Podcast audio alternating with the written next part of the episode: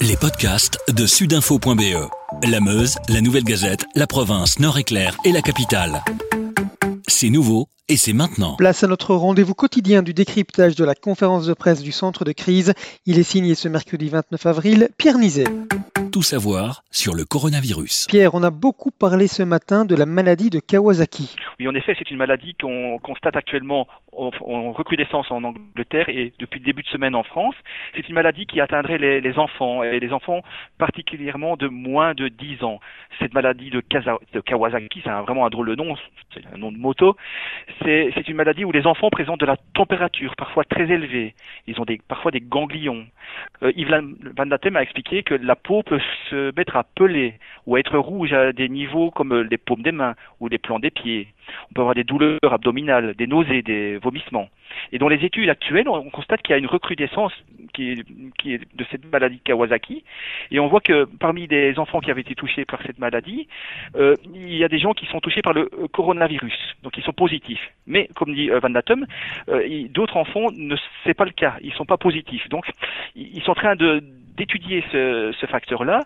Ils ont dit aussi qu'il y en avait en Belgique. Il y avait des enfants qui avaient cette maladie supposée de Kawasaki, mais rien ne prouve actuellement que le Covid-19 est vraiment la cause euh, de cette maladie.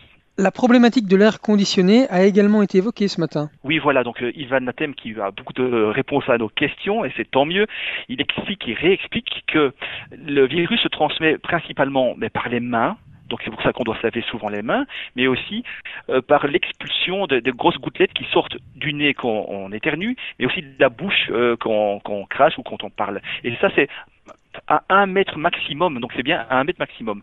Par rapport à l'air conditionné, il dit qu'il n'y a pas de crainte ni dans les magasins, ni dans les grands centres commerciaux, rien ne prouve à l'heure actuelle que ça peut être vraiment un facteur d'attraper le virus. Donc ça, c'est rassurant. Par contre, dans les hôpitaux, il explique bien que l'air est filtré, parce que là, évidemment, il y a plus de risques de faire attention dans les hôpitaux, parce que là, on a des gens qui sont déjà malades. Avant le début du déconfinement, le chiffre de reproduction doit être inférieur à 1. Quid en ce 29 avril? Ben actuellement, là, le dernier chiffre qu'on a, ils l'ont dit ce matin, c'était pour la période du 20 au 26 avril. Donc, c'est pas si longtemps que ça. On était en dessous de 1, donc ça c'est rassurant. On était à 0,79. Ça veut dire quoi? Ça veut dire qu'une personne euh, contaminée ne, ne, contamine pas nécessairement une autre. C'est moins d'une personne, puisqu'on est à 0,79.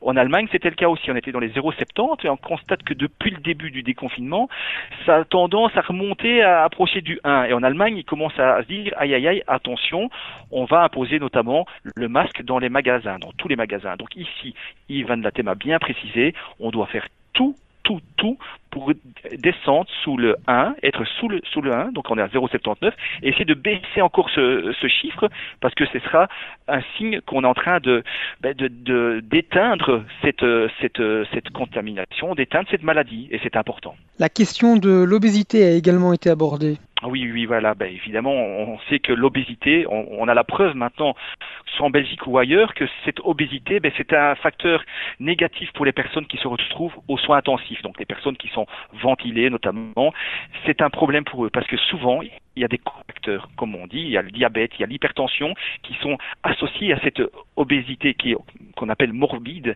Et donc vraiment, c'est un facteur important. Euh, vaut mieux pas être gros si, si, si je veux résumer. Et c'est aussi un facteur important parce que c'est plus difficile de ventiler une personne obèse que d'autres personnes. Donc ça veut dire que on a intérêt à faire un petit régime si on veut avoir moins de problèmes dans les hôpitaux. Et puis parlons chiffres un peu quand même. Euh, Qu'est-ce qu'il faut retenir de cette conférence de presse? Ben, On retiendra, ben, ils disent qu'on est sous les 200 morts, donc c'est encore bien. Euh, on est à 170 décès. Beaucoup, encore beaucoup ont été constatés dans les maisons de repos, plus de la moitié. Donc euh, c'est important de le souligner. Euh, la veille, on avait eu 134 décès, donc on a une augmentation, c'est vrai, c'est vrai. On a un peu plus de lits occupés, on a 4050 lits occupés actuellement en Belgique. Mais ce qui est rassurant, ce que je tiens vraiment à préciser, c'est que aux soins intensifs, il n'y a plus que 797 patients et sous respirateur, on est arrivé à 534. Imaginez que à une certaine époque, on avait dit que la saturation arriverait à 1500, 1700, mais on pouvait avoir 2800 lits maximum, un grand maximum en Belgique. Là, on est à, on est à 797 patients en soins intensifs, dont 534 nécessitent un respirateur. Donc là, c'est quand même rassurant.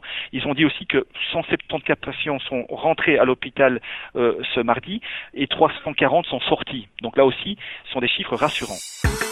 Avec sudinfo.be, la Meuse, la Nouvelle Gazette, la province, Nord-Éclair et la capitale, passez en mode local.